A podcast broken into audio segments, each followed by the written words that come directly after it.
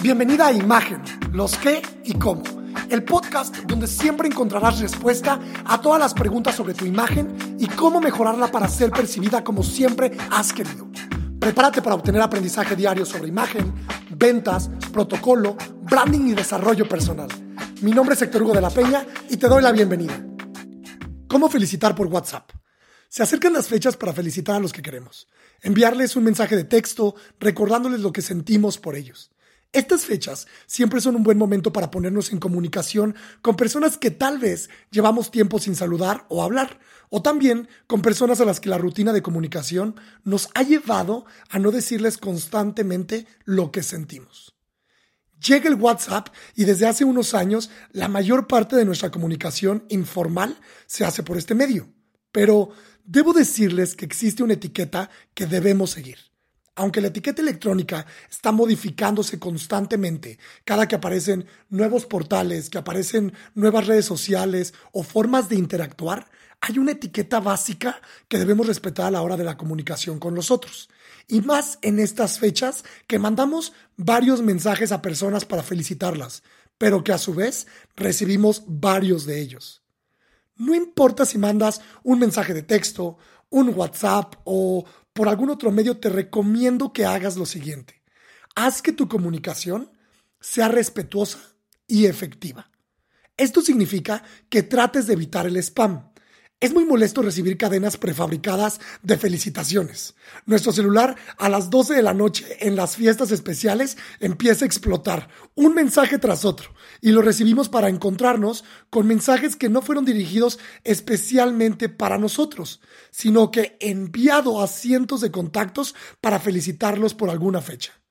No es que esto no sea apreciado, pero en verdad, a nadie nos gusta recibir cadenas con felicitaciones que poco tienen que ver con la relación que llevamos con el que te la ha enviado.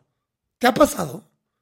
Las felicitaciones, aunque siempre son positivas, sucede que en ocasiones se utilizan para hacer pequeños reclamos. Por ejemplo, felicidades Marta, que este año sea mejor que el siguiente y sigamos siendo tan amigas. Ya te perdoné lo que me hiciste, te deseo lo mejor. En las felicitaciones debemos considerar al otro. Si hemos perdonado o ha pasado por una situación áspera en el pasado con esa persona, es importante no utilizar la felicitación para recordarlo. Debemos cuidar lo que decimos y cómo lo decimos.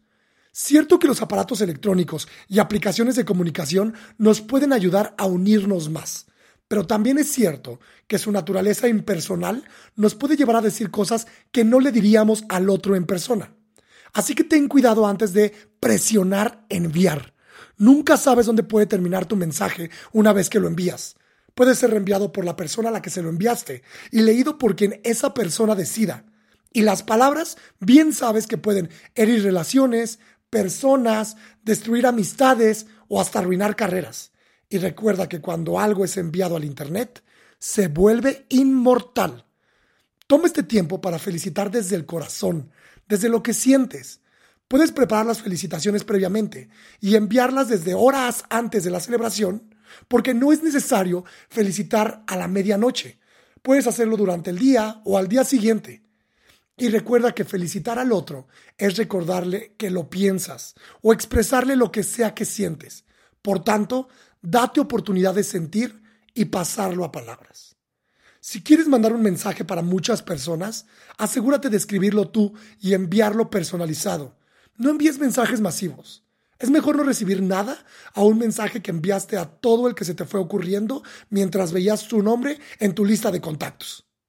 ¿Quieres saber qué escribirles? Pues sé honesta contigo y con los demás. Estos momentos del año son especiales para hacerle saber al mundo lo que sientes y cómo hacen de tu vida algo especial. Escríbeselos. Hey, antes de que te vayas, cuéntame por redes sociales qué te pareció este episodio. Instagram, arroba hectorhugo.mx, Facebook, diagonal hectorhugo.mx. Nos escuchamos pronto.